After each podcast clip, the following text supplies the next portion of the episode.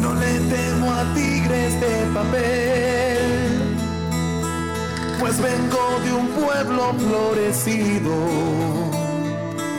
donde nace un nuevo amanecer con la luz que da al saber hacer el camino. Nuestra lucha es por la libertad de pueblos hermanos y vecinos. Es un canto por la humanidad con la solidaridad de un canto de amigo que nace de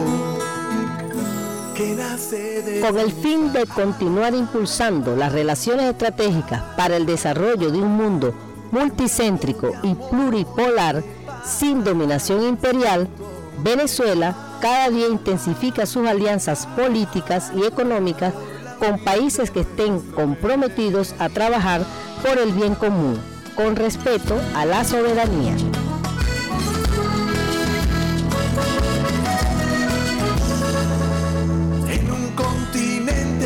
Sufrió invasión, saqueo y genocidio.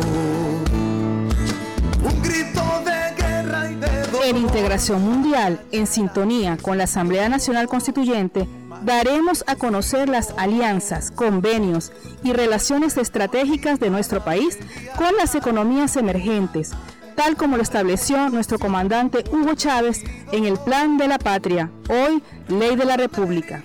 Sintoniza el programa Integración Mundial todos los lunes de 6 a 7 de la noche, con retransmisión los jueves a las 7 de la mañana y los viernes a las 5 de la tarde.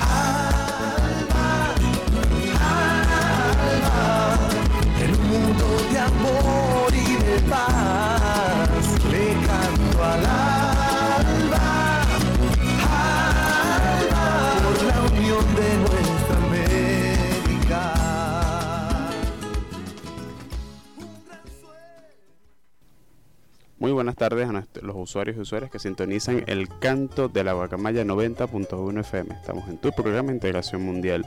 Este programa viene a ustedes en la moderación por quienes habla. Los controles técnicos nos acompañan por el colectivo radial El Canto de la Guacamaya Mario Ramírez y Silvana Zaputelli. En la producción Johanny Urbina y Úrsula Aguilera y en la dirección eh, la Junta Directiva Nacional del Comité de Solidaridad Internacional y Lucha por la Paz, COSI Venezuela. Este, para este programa tenemos habilitados los números eh, 0414-386-8379 para sus aportes, llamadas y sugerencias en función de los contenidos que estamos construyendo acá en el programa. También recordarles a los usuarios y usuarias que estamos completamente en vivo, transmitimos de- desde los estudios del Canto de la Guacamaya, ubicados en la parroquia San Pedro de Caracas. También transmitimos a través de Instagram con la palabra arroba integración mundial o con las palabras arroba cosi Venezuela. A través de estas palabras clave podrán encontrar las transmisiones que hacemos desde acá, desde los estudios del canto de la guacamaya. Vamos a iniciar primero con nuestro manifiesto de la paz, que son las informaciones que desde esta que acaban de culminar en la semana y que bueno que están vinculadas con la lucha por la paz, la lucha contra el imperialismo y la lucha de los pueblos en general. En un primer momento queremos anunciar que el Comité de Solidaridad Internacional y Lucha por la Paz, COSI Venezuela, realizó la videoconferencia Violaciones de los Derechos Humanos a los Pueblos Indígenas en Australia, Canadá y Estados Unidos. Esta actividad se realizó el pasado lunes 27 de septiembre, o sea, se realizó ayer, a las 7 de la mañana, hora de Venezuela, por medio del fanpage del Comité de Solidaridad Internacional, COSI Venezuela. Entre los panelistas contábamos con el experto en derechos humanos Alfred de Sayas, quien desde Ginebra este, participó junto con defensores de derechos humanos de Canadá, Australia y Estados Unidos.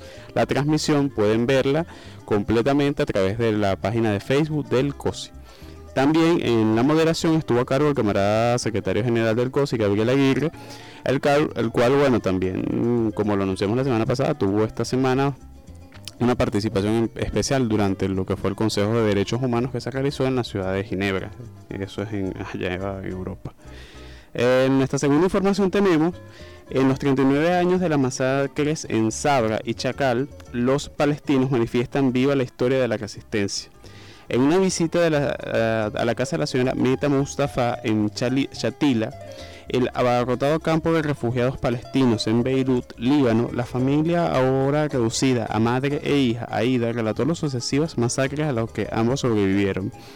El comienzo es del Nakba, la catástrofe palestina, cuando Meta, todavía una niña, se vio obligada a huir de las milicias sionistas que arrasaban los pueblos enteros en 1948, hacia el sur del Líbano con su familia, sin llevar casi nada, para no regresar.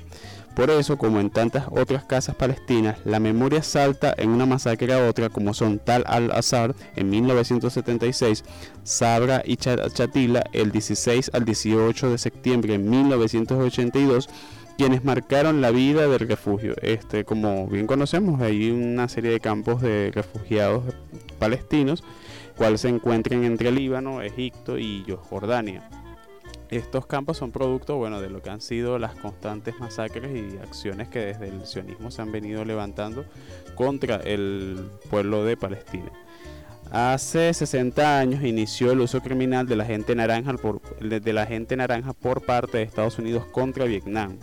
El Consejo Portugués para la Paz y la Cooperación evoca que fue hace 60 años, en agosto de 1961, cuando Estados Unidos inició un cruel y miserable campaña de uso masivo de armas químicas contra Vietnam. En los diversos desfoliantes y herbicidas con los que Estados Unidos buscó destruir el bosque vietnamita, el agente naranja se ha hecho conocido por sus efectos particularmente dañinos eh, y duraderos sobre la salud humana, causando varias formas de cáncer y malformaciones hasta la fecha y sobre el medio ambiente. Seis décadas después, Estados Unidos aún no reconoce su responsabilidad por los millones de víctimas que fueron expuestas por los estadounidenses a los, químicos tóxicos y por las vastas áreas del territorio vietnamita que aún hoy están contaminadas expresando una vez más la solidaridad con las víctimas de la gente naranja. Esto fue un comunicado que, bueno, desde el Centro Portugués para la Solidaridad de los Pueblos se realizó en función de este, los 60 años del inicio del uso de la gente naranja y que este, desde acá nosotros hemos hecho ya dos programas donde hemos hablado sobre lo que son las armas de destrucción masiva y segundo hemos hablado sobre el armamento nuclear. Lo, aunque no es lo mismo armas químicas armas de armas nucleares están vinculadas porque es la creación de bueno de ciencia y tecnología al servicio no de la especie humana no del desarrollo de la vida sino en, todo lo contrario es para el servicio de la destrucción de las fuentes y que de las fuentes de vida y de la destrucción bueno de lo que representa la civilización. Este, esto es parte bueno de lo que han sido las informaciones estas semanas que hemos estado sistematizando para todas y todos. El, en esta oportunidad vamos a hablar sobre lo que ha sido la lucha en América Latina contra la despenalización del aborto. Vamos a tener una, acá en el estudio una invitada especial que nos hablará un poco sobre este tema y bueno, la cual este, está bastante este, entusiasmada por traernos, ver en el análisis de cuáles han sido, cuáles son esos elementos que están pendientes en una lucha que viene recorriendo todos los países del continente y en la cual, bueno, distinta está está supeditada sobre todas las características y las particularidades nacionales que tiene que tiene cada país de la región y en donde bueno en algunos países han habido mayores niveles de avances que en función de otros. Vamos a una pausa musical en tu programa Integración Mundial a través del canto de la Maya 90.1 FM.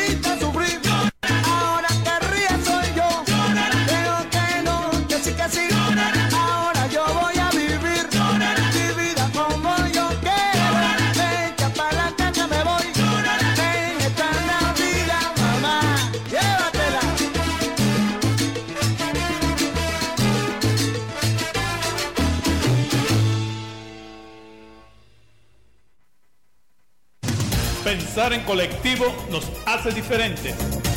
Somos el canto de la guacamaya 90.1 FM.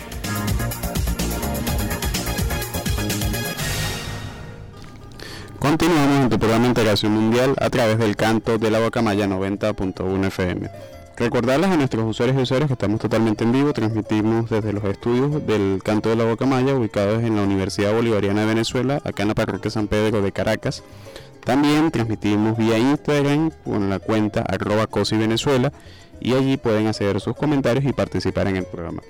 Para el día de hoy tenemos habilitado el número telefónico el 0414-386-8379 para sus preguntas, aportes, sugerencias al programa y también pueden encontrarnos en las múltiples plataformas de podcast con las palabras Integración Mundial, El Canto de la Bocamaya o el COSI Venezuela en la radio. Eh, anunciamos en el seguimiento anterior que vamos a hablar un poco sobre lo que representa en América Latina la lucha contra el aborto. Y vamos a tener un pequeño este, artículo que desde el equipo de producción se trabajó en función de nuestros usuarios y usuarias donde colocamos en contexto cuál es la situación actualmente de la lucha por la despenalización del aborto en la región y qué elementos este, están vinculados con la despenalización del aborto en función y la defensa de los derechos humanos y sobre todo la defensa, la defensa de los derechos de las mujeres, niñas, niñas, adolescentes que sufren este, situaciones de violencia o situaciones vinculadas con este, que, tienen, que son desencadenantes pues, de lo que han sido y forman parte de la lucha en general por el aborto. Aunque cinco países de Latinoamérica contemplan una prohibición absoluta del aborto en sus códigos penales, hay otros que han venido dando pasos hacia su legalización. A finales de 2020, Argentina se sumó al pequeño grupo de países en la región donde la interrupción voluntaria del embarazo está despenalizada en las primeras semanas de gestación. En septiembre de 2021, la Corte Suprema de Justicia de México declaró inconstitucional inconstitucional criminalizar el aborto de manera absoluta, así como reconoce el derecho a la vida desde su concepción. Su decisión se refería a las leyes de los estados de Coahuila y Sinaloa, pero el fallo judicial sentó precedente para su aplicación en el resto de los estados de México, por haberse adoptado con mayoría calificada en la Corte. El aborto legal es una medida reclamada durante años por muchos colectivos de mujeres en América Latina, pero que también tiene muchos detractores. Países donde el aborto es legal. Los países o territorios de América Latina que permiten abortar sin condiciones en las primeras semanas de gestación según el plazo establecido por sus leyes son Uruguay, Cuba, Guyana, Guayana Francesa y Puerto Rico. En los países donde está prohibido sin excepciones este, la, interrupción involuntaria del aborto son en los códigos penales de El Salvador, Honduras, Nicaragua y República Dominicana. En estos países este, existen legislaciones punitivas hacia la interrupción involuntaria del aborto. Perdón, se nos olvidaba un pequeño país que es Haití, el cual también este, penaliza la, interrupción involuntaria del aborto. Este, ya tenemos acá en nuestro estudio a, la compañera María, del cual bueno nos está diciendo que tiene unos pequeños contratiempos, ¿no? María. Entonces bueno, estamos esperando que llegue María para este, formar parte bueno, de lo que ha sido este programa. Eh, hay, un, hay otro contexto también de algunos países como donde entra Venezuela, donde existen ciertas condicionantes de mayor o, menor medida en el proceso de interrupción del aborto. Principalmente hablamos de Paraguay, Venezuela, Guatemala, Perú y Costa Rica, donde existen, este, se despenaliza el, aborto en casos de que, en casos que corra peligro la vida o la salud de la embarazada. En el resto de causales que van más allá del peligro de muerte o amenaza a la salud de la madre, aunque también hay matices, algunos países como Chile, Colombia y Brasil incluyen también en sus códigos penales las variables de violación e inviabilidad del feto. Además de los anteriores, en Bolivia se incluyen las causales de incesto y en el caso de, Belice los factores socioeconómicos. En Ecuador el aborto tiene tres causales, la amenaza a la vida o la salud de la mujer, inviabilidad del feto o violación de la mujer. En las diferencias entre los estados de México.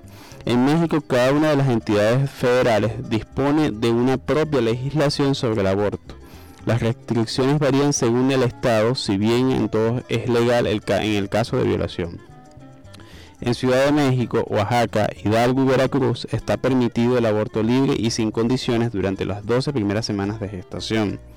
En septiembre de 2021, la Corte Suprema de Justicia en México declaró por unanimidad que es inconstitucional la legislación de Coahuila que penaliza el aborto en la primera etapa del embarazo, por lo que el Estado norteño deberá modificar su código penal.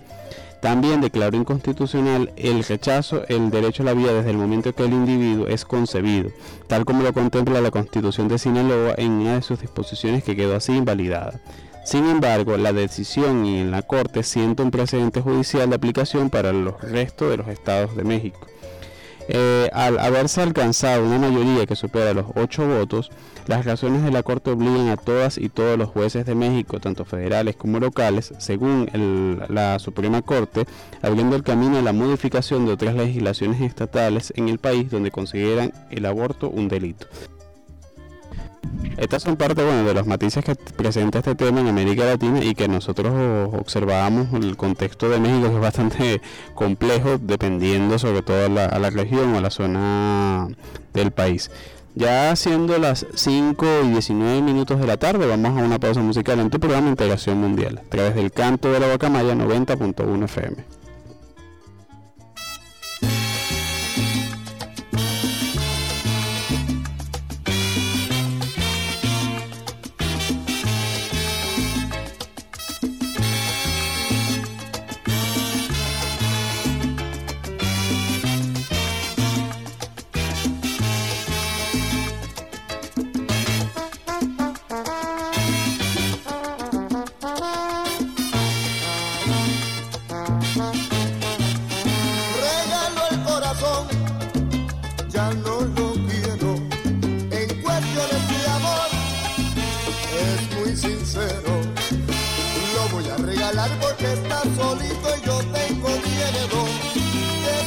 tiene que armar, no tiene quien amar.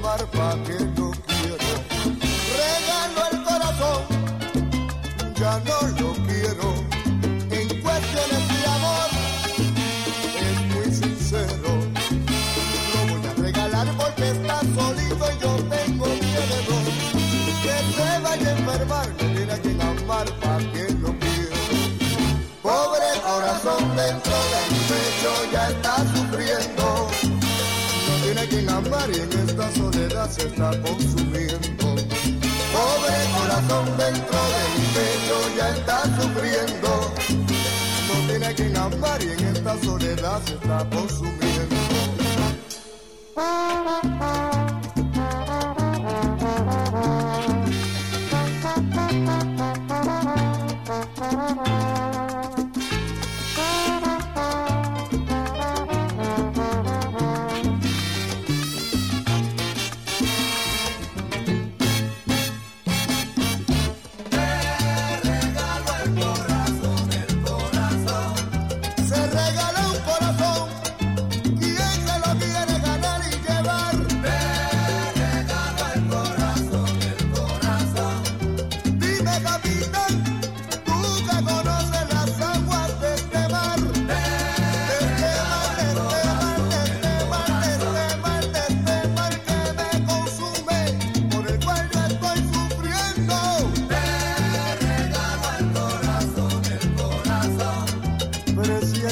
present.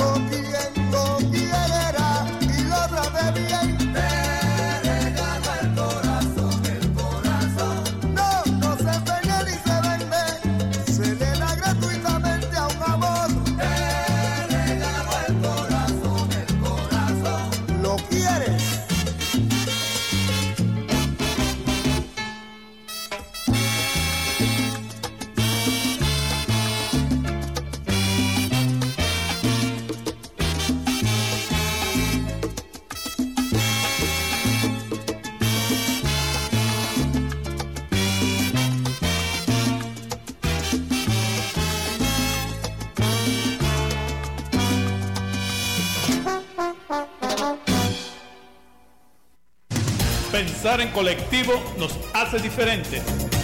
Somos el canto de la guacamaya 90.1 FM.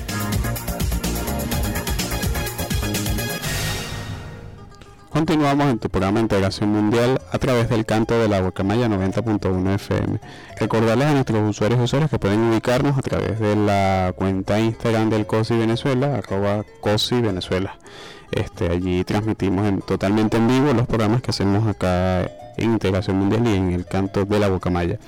Este, también tenemos habilitado el 0414-386-8379 para sus aportes, sugerencias o temas que quieran que sean visibilizados acá en nuestro programa. Este, vamos a continuar conversando sobre lo que ha sido la lucha contra la despenalización del aborto en América Latina y bueno, traer un poco el tema de lo que representa este tema acá en Venezuela. Uno de los principales este, problemas que enfrenta la, lucha de las mujeres venezolanas hacia una vida, una vida digna y libre de violencia es que producto de las condiciones este, existentes en el, a nivel legislativo y producto de lo que ha representado el patriarcado en, en el mundo, en Venezuela, una de las principales, este, uno de los principales temas de que se vincula a la violencia y al, y al desarrollo de la desigualdad entre el, entre el hombre y la mujer ha sido sobre todo el derecho en la, concepción de la construcción de familia y sobre todo también en además de la, en la concepción de construcción de familia está vinculado sobre todo a un marco legal que este, no, no está ajustado a las particularidades que actualmente se están desarrollando en el continente. Este, el, primer dato que tenemos es que Venezuela cuenta con una de las causalidades más estrictas en materia de aborto en toda América Latina, pues solo es permitido si la gestante corre riesgo de muerte Por lo tanto, aplicarse un aborto en nuestro país es un delito contemplado dentro del Código Penal con pena de seis meses a dos años de cárcel. Sin embargo, las mujeres que siguen interrumpiendo sus embarazos y en algunos casos no son de manera segura y son clandestinos. Según datos no oficiales, estos casos son la causa del 13% de la mortalidad materna y desde hace un año han ascendido sobre el 60%. Por lo tanto, los movimientos y organizaciones feministas han solicitado a la Asamblea Nacional Constituyente, esto fue hace unos años, el día de hoy, como lo informábamos más temprano, hubo una concentración, bueno, una serie de expresiones de, organizaciones feministas de múltiples tendencias y, este, espectros ideológicos donde este llevaron un documento que bueno que trae un poco en contexto ¿no? lo que ha sido esta lucha y en donde por ejemplo se pide la modificación del artículo 76 de la Constitución con la finalidad de que se le garantice asistencia y protección integral a, la maternidad voluntaria, tanto para la continuación, continuación como para la interrupción del embarazo, que se expresa abiertamente la laicidad del Estado en el artículo 59 con el fin de mejorar el texto constitucional, aclarando los términos para la legalización del aborto. Cuando hablamos de la, el carácter laico del Estado venezolano, es que es uno de los principales este, elementos que esgrimen tanto este, algunos actores de están enquistados en la vieja estructura estadal eh, son planteamientos que tienen una connotación más de carácter religiosa y no política o legislativa. También nosotros hemos este, evidenciado en los últimos en los últimos años cómo algunos factores religiosos han este, y que están muy vinculados al tanto el protestantismo tanto en América Latina, sobre todo con vínculos en Brasil y que bueno, son los que les dieron con este fuerte discurso, este discurso de odio hacia los hacia las personas diferentes, hacia las mujeres, hacia y muy cargado de, machismo y de, de y de xenofobia, fueron los que dieron paso al surgimiento de personajes como Jair Bolsonaro en Brasil y fueron los que le dieron, fueron la principal base del apoyo social de Jair Bolsonaro, pero no solamente eso, sino que en Venezuela son estos sectores los que de alguna forma han, generado la y han promocionado factores del este, enquistados tanto dentro y fuera de la institucionalidad tanto gubernamental como política en función de, bueno, de dilatar la discusión sobre la, despenalización del aborto. Este año se cumple, por ejemplo, 101 años de la despenalización del aborto en Rusia. Esto decimos en Rusia, en esos momentos era la Unión Soviética, y hace 56 años de la despenalización del aborto en Cuba. Otro dato importante, la tasa de fecundidad de adolescentes en Venezuela es del 85,3%, una de las tasas más altas en la región de América Latina y el Caribe. Eh, otro dato, por cada un millón mil adolescentes hay 95 nacimientos entre los 15 y 19 años de edad, sin tomar en cuenta las estadísticas de embarazos menores de 14 años. Eh, que según datos de las organizaciones feministas son productos de incestos o violencia sexual. Esto es un dato que, este, producto de una investigación que el Fondo de Población de las Naciones Unidas en Venezuela realizó, el mayor conocido como UNFA, en el año 2019. Este, los antecedentes de la lucha contra la despenalización del aborto en Venezuela. En Venezuela el aborto es ilegal. De hecho, nuestro Código Penal, que data desde el 1915, con su última reforma en 2005 y la discusión de reforma que se realizó este año, al principio nosotros conocemos este fue público, ¿no? El debate que se realizó en función de realizar aportes a la modificación del Código Penal, eso fue en los primeros meses, primer trimestre de este año, este, y tipifica el aborto como un delito. Es permitido solo cuando la gestante corre riesgo de muerte y al tal restricción, en lugar de disminuir el número de abortos, los incrementa. La ilegalidad del aborto no reduce su práctica, la Organización Mundial de la Salud plantea que en los países donde el aborto está completamente prohibido, este se permite solamente para salvar la vida de la madre, de la mujer o preservar su vida salud física en contextos donde uno de cada cuatro abortos es seguro, lleva a pensar que restringir el acceso al aborto legal no reduce el número de ellos, es decir, su ilegalidad no reduce su práctica. Los abortos inseguros se practican con personas pocos, pocas o nada capacitadas para realizarlo. Muchos de ellos llevan a la ingesta de brebajes tóxicos o a la introducción de objetos punzantes por la vagina. lo que pone en riesgo la salud de las mujeres ya que trae como consecuencia abortos incompletos.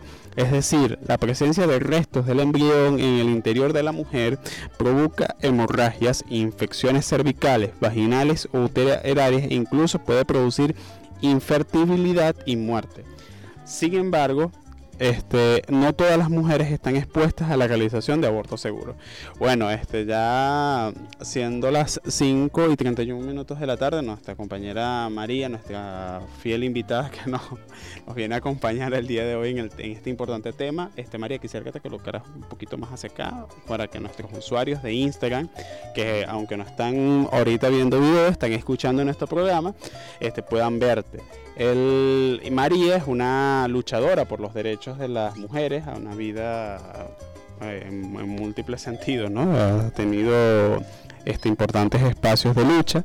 Ella viene de alguna forma, fue partícipe ¿no? de las actividades que se realizaron el día de hoy acá en el centro de Caracas y que bueno, son parte de ese esfuerzo de las organizaciones comunistas, de, este, las organizaciones feministas por construir espacios de unidad y además de eso por avanzar hacia la hacia la lucha concreta que nos une a todos y a todas, que es la despenalización del aborto. Quisiera, María, primero que nos des un saludo a los usuarios y usuarios del canto de la Guacamaya 90.1 FM y respondieras rápidamente, tenemos un tiempo bastante corto, este, cómo se ha venido preparando la organización en materia de despenalización del aborto, desde las agrupaciones y colectivos feministas tardes, por aquí María Rodríguez, en esta oportunidad en la lucha por los derechos sexuales y reproductivos de las mujeres, específicamente en el tema de la interrupción voluntaria del embarazo, en Venezuela en la lucha por la despenalización este, de esa interrupción voluntaria del embarazo eh, desde las causales violaciones, incesto y riesgo de vida de muerte de la madre. Eh, bueno, hago parte de una organización, todas nosotras Violeta, eh, que mm, viene en trabajo comunitario y en trabajo constante en distintos territorios eh, a nivel nacional, sobre todo de las bases. No somos las más nombradas porque no estamos en los espacios mediáticos. Nos interesa poder hacer alianza con las mujeres más empobrecidas, porque las mujeres más empobrecidas son las mujeres que mueren cuando intentan practicarse un aborto en forma clandestina e insegura, ¿no? Entonces la lucha hoy justamente y lo que nos junta es la necesidad de visibilizar la posibilidad de la interrupción voluntaria del embarazo como un derecho en la salud sexual y reproductiva de las mujeres. Perfecto, María. Es importante, es importante el trabajo que están realizando ustedes y sobre todo lo que tú mencionabas, que son las mujeres de bajos recursos, son las mujeres pobres las que sufren las mayores consecuencias de la, eh, de que se ha penalizado el aborto y que ahí nosotros antes que tú llegaras este, porque entendemos también que han venido ustedes teniendo un día bastante agitado, más bien es para nosotros es un honor que estén acá en el programa. Una agenda compleja. Sí, porque es que llevan todo el día sin parar, estuvieron todo el día acá en las actividades que se realizaron aquí en Caracas y bueno, eso complejiza un poco las, las tareas, ¿no? Quería principalmente hacerte otra pregunta. ¿Cuáles han sido las acciones más contundentes en los últimos años por parte de las organizaciones feministas y, en concreto por este, la organización a la cual tú perteneces? Mira, los últimos años hemos hecho un esfuerzo gigantesco, sobre todo en temas del aporte al Poder Judicial y al Poder Legislativo, de que se pueda conseguir propuestas desde el Poder Popular. O sea, una cosa es eh, la voluntad política o no que pueda tener el Ejecutivo Nacional y otra cosa es la voluntad y disposición de las organizaciones populares para el tema del debate de la despenalización del aborto en Venezuela. Eh, con el comandante Chávez fue un tema bastante debatido en las bases populares, ¿no? Y el comandante, bueno, dijo, bueno, eso tiene que salir a debate nacional porque es un punto en el cual no hay consenso. Nuestra sociedad es una, una, cultura bastante permeada por religiones y con un sesgo y un veto religioso sobre la educación sexual y reproductiva era bastante complejo. Pero bueno, desde el momento que se declaró feminista y se declaró socialista, dijo vamos al debate, yo estoy abierto y decídanlo como pueblo, porque no se creía él el dueño del pueblo ni de nuestros cuerpos como parte del territorio, ¿no? Entonces, eh, bueno, desde ahí no hemos parado, no hemos parado, hemos estado en el debate, hemos entregado propuestas a asambleas nacionales que ya pasaron, Asamblea Nacional Constituyente, hemos construido con el Poder Judicial una, herramienta fundamental que es una planilla única de recepción de denuncias en el tema de la violencia hacia las mujeres, cosa que no se ha implementado aunque está consensuada. Incluso eh, con órganos del Tribunal Supremo de Justicia, todas, los, todas las instancias del Poder Judicial, incluso instancias del Poder Moral y del Poder Ejecutivo, está consensuada hace más de dos años una planilla única de denuncia. ¿Y por qué nombramos esto? Porque cuando las mujeres somos víctimas, en el caso específico del aborto, de una violencia ginecológica, ginecostétrica, eh, ¿Qué es lo que termina pasando? Quien recoge la denuncia no tiene elementos para recoger la denuncia, entonces nunca llegas al final del proceso legislativo y nunca se hace justicia hacia las mujeres. Las mujeres que llegan con abortos en curso a todo el sistema de salud pública son acusadas de por sí o a per se de que ellas se interrumpieron en el embarazo. Claro, hay Cosa que hay- es hay una totalmente acción, contraria, y claro, hay una y- acción de violencia. y hay una acción de violencia porque de, de una se, se le está juzgando a la, a la mujer que Exacto, y, y eso desconoce que el 50% de los embarazos que se generan en el mundo terminan en abortos espontáneos, Mm. porque no todos los abortos salen a término, el 50% de esos abortos este, se dan y tú ni, como mujer ni siquiera se te das cuenta, porque pasa entre las primeras 12 semanas de embarazo y puede ser una sintomatología cualquiera. O sea, tú puedes decir, esto regla es como irregular, tengo un malestarcito raro, o quizás el sangrado fue más abundante, ¿no? Ok, este, quisiéramos que, que también que nos indicaras cuáles son los objetivos a corto y largo plazo como organización en la lucha por la despenalización del aborto. Mira, en este momento los objetivos son que aprovechando que está la reforma del Código Penal en la agenda legislativa 2021 salga del Código Penal como delito el aborto. ¿Por qué? Porque nosotros lo que necesitamos es que las mujeres no sean criminalizadas por decidir dónde, cómo y cuándo asumir la maternidad, dónde, cómo y cuándo parir. Y no solo las mujeres, sino las adolescentes y las niñas. Porque aquí un, un tics y una anécdota bien importante. Las adolescentes y las niñas en este país no abortan. En este país abortan las mujeres mayores de 20 años que tienen conciencia de la maternidad y lo que esto implica. Y por lo general su decisión es tomada por condiciones económicas, porque dicen, bueno, yo no tengo cómo sostener un embarazo, no tengo cómo llevarlo a término, no tengo cómo alimentar este un hijo cuando incluso mi alimentación está comprometida, ¿no? Entonces, las niñas y las adolescentes no son las que abortan. Y eso lo podemos tener en datos de las organizaciones que acompañan abortos en Venezuela. Lo que nos arrojan a las organizaciones populares es que quienes atienden son mujeres mayores de 20 años hasta los 45 años, porque lo que pasa cuando una mujer sobre todo una mujer que tiene otros hijos decide abortar en la clandestinidad porque no tiene cómo sostener una vida más y esa mujer muere, lo que deja en orfandad a otros críos y otras crías. Sí, es parte de, uno de los datos que revelaba el Fondo de Naciones Unidas para la, este, la, una investigación que se realizó en el año 2019 donde aportaba algunos datos bastante interesantes y es que en Venezuela es uno de los países de la región con mayor incidencia en- de embarazo en adolescentes y este arrojaba algunos datos que nosotros as- antes de que vos llegaras este los, los de- de- decíamos en el a nuestros usuarios y usuarias y que es parte bueno del todo de lo que hay detrás ¿no? del, del tema del aborto y lo sensible que es este tema son principalmente mujeres que son conscientes del, del hecho de la maternidad pero esas niñas que están que aún este no, no están conscientes de lo que implica un proceso de maternidad lo que implica la consolidación de la construcción de familia ¿no? Este no, no son conscientes todavía de que existe esta, esta de, la necesidad que debe imperar en la construcción del aborto. Tenemos este una pregunta, pero va a ser en la próxima pausa, este para María, y es que ¿crees posible un proceso de transformación al socialismo sin el aborto seguro? Vamos a una pausa musical en tu programa Integración Mundial tras el canto de la boca maya 90.1 FM.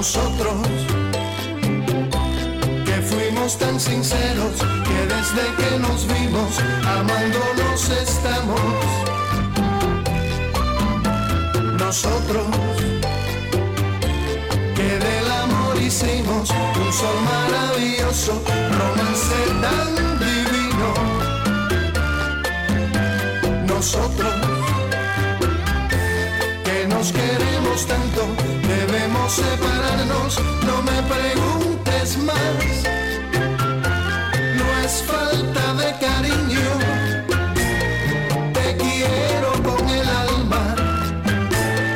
Te juro que te adoro. Y en nombre de este amor y por tu bien te digo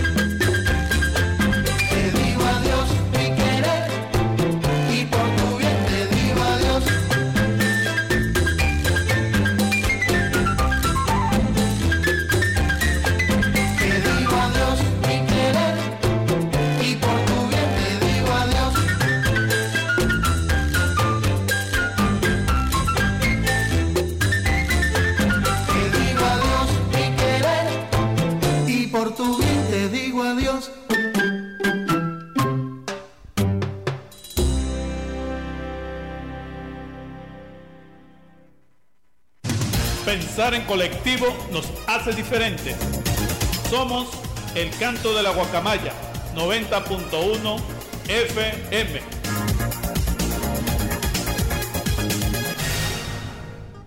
Continuamos en tu programa de Integración Mundial a través del canto de la Guacamaya 90.1 FM.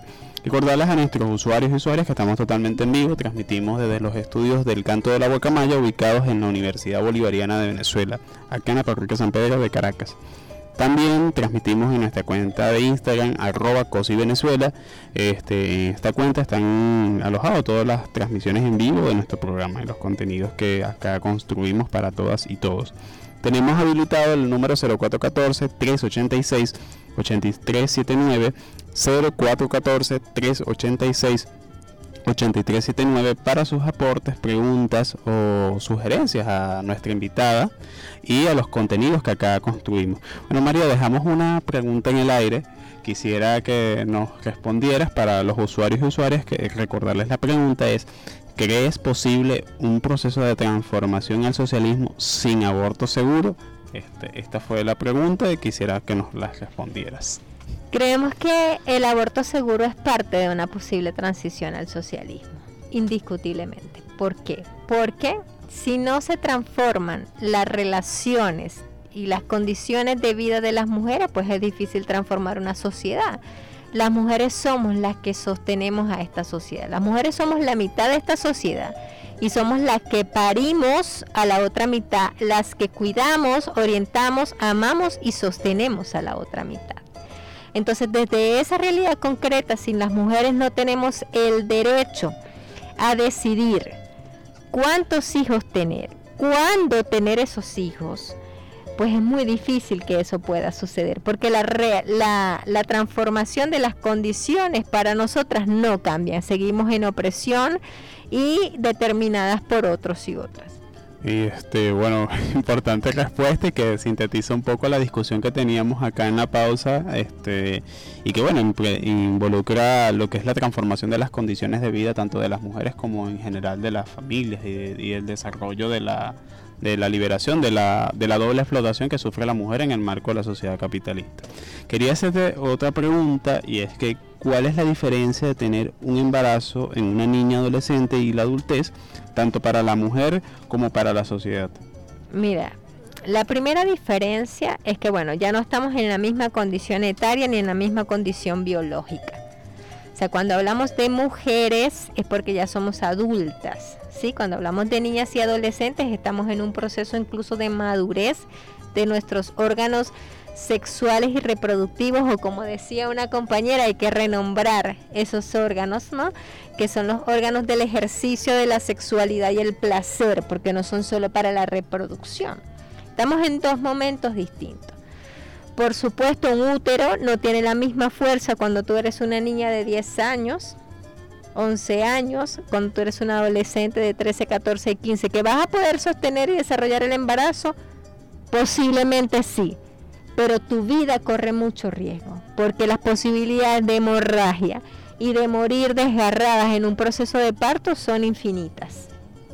Mm, ok, importante eso que acabas de señalar y sobre todo por las condiciones físicas, ¿no? sí, por eso son considerados embarazos de alto riesgo, porque es que o sea, e, es un, es un proceso en la vida. Tú cuando eres una niña estás preparada para vivir algunas cosas no para otras. Si tú eres abusada cuando eres una niña, obviamente ya tú produces óvulo, eso no quiere decir que tu aparato reproductor esté listo o esté óptimo. Es decir, cuando un niño nace, lo ideal es que se alimente de leche materna por lo menos seis meses de vida. Si tú le das otra cosa y su aparato digestivo aún no está lo suficientemente maduro, vienen una serie de trastornos y enfermedades gastrointestinales producto de eso, ¿no? De adelantar un proceso. Es la misma cosa para el tema del embarazo. O sea, una niña de 12 años embarazada es un útero que no está listo para gestar, que va a sostener el embarazo a costa y riesgo de lo que pueda suceder con esa niña. Mm, ok. Una última pregunta este, para vos este, es, ¿cuál crees que es la mayor razón por la que las, algunas personas se oponen a la legalización del aborto o la despenalización del aborto? Mira, yo creo que primero es un sesgo informativo y religioso.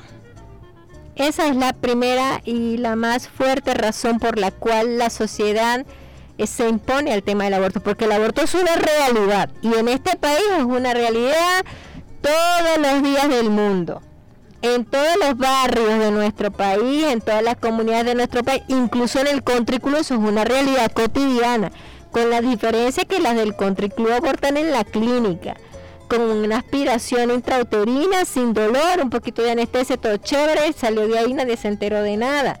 El problema es que la que es pobre, cuando se entera, sabe que va a ser juzgada por su territorio, por su comunidad y que aparte, bueno, saber Dios cuánto dinero tiene que conseguir para poder lograr interrumpir un embarazo, este, o puede pasar desde la sopa de cangrejo o el gancho de ropa que se mete en el útero porque bueno, es lo que ha escuchado que puede suceder para interrumpir ese embarazo porque si no ella la van a matar.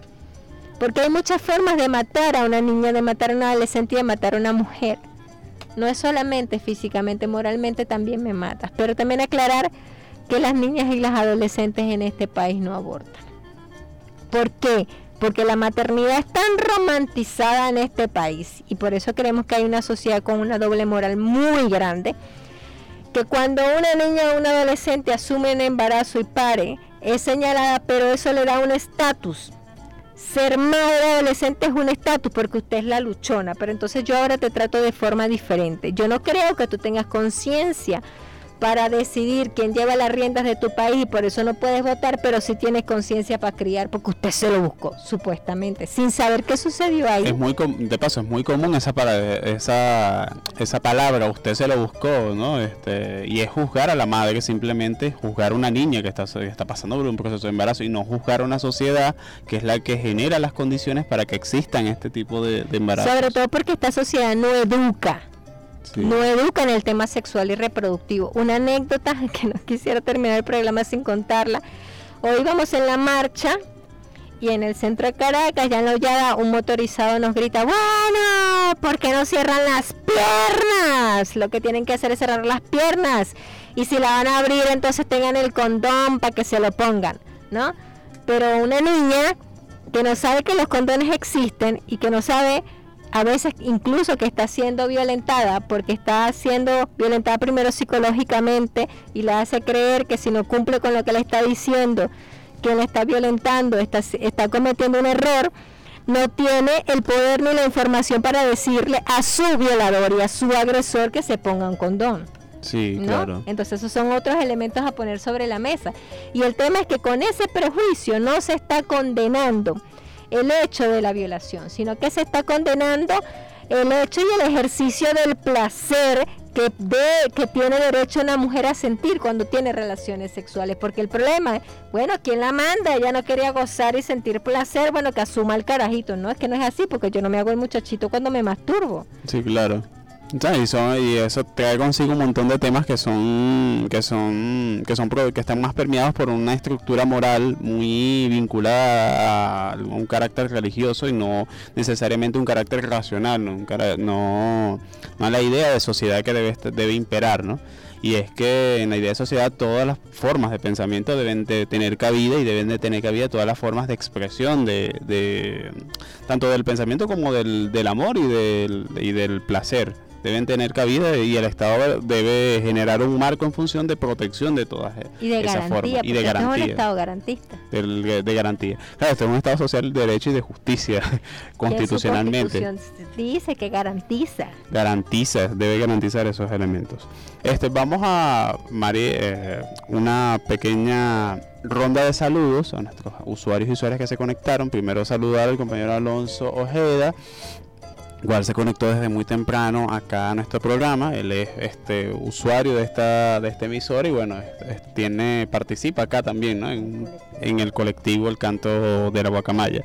También saludar a Elías González, el cual estamos viendo que se está saludando desde hace rato en la transmisión. Este saludar a Úrsula que está este que ingresó a la transmisión y bueno, es parte del equipo del Comité de Solidaridad Internacional y Lucha por la Paz, COSI Venezuela.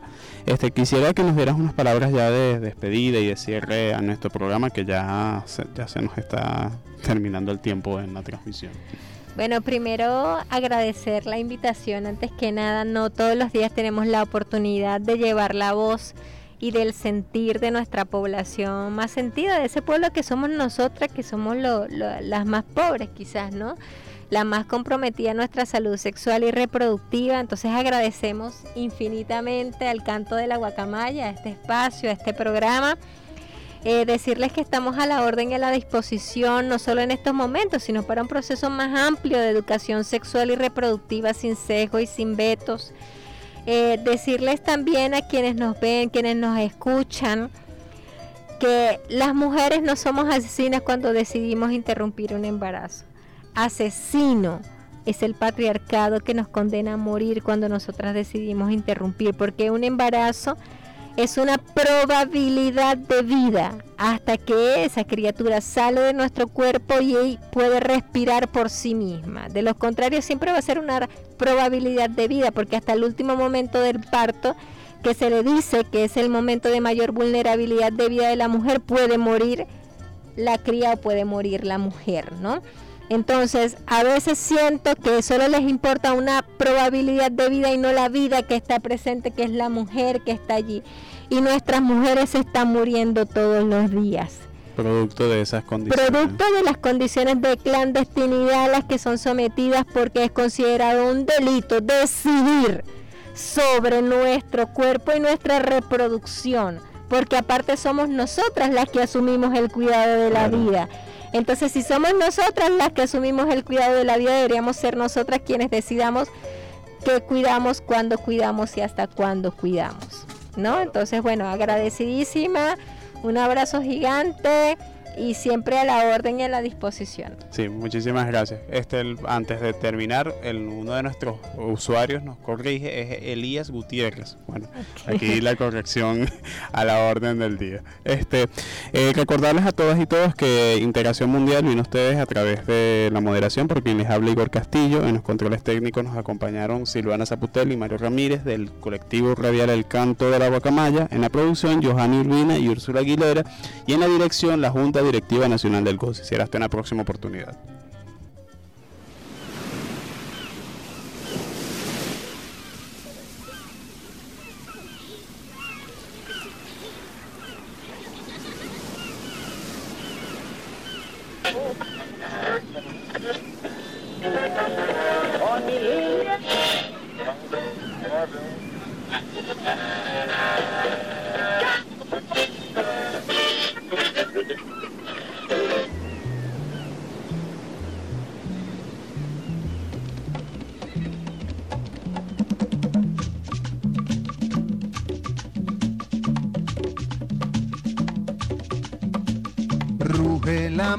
Embravecida, rompe la ola desde el horizonte, brilla el verde azul del gran Caribe, con la majestad que el sol inspira. El peje guerrero va pasando, recorriendo el reino que domina, pobre del que caiga prisionero, hoy no habrá perdón para su vida. Es el tiburón que va buscando, es el tiburón que nunca duerme, es el tiburón que va acechando, es el tiburón de mala suerte.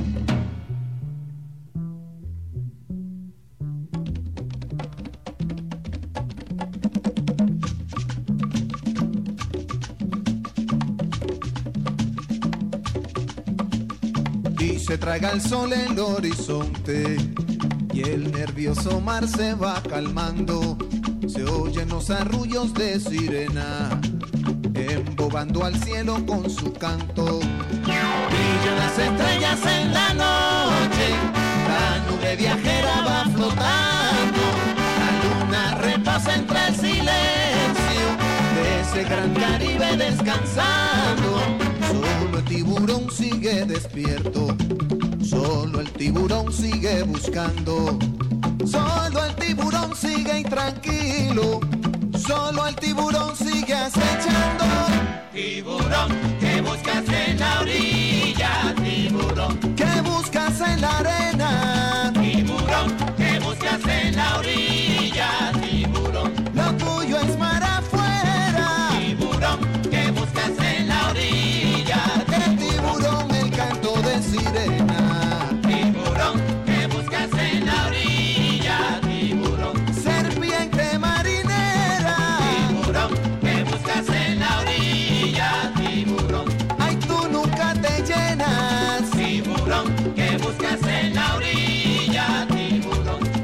Con la ballena.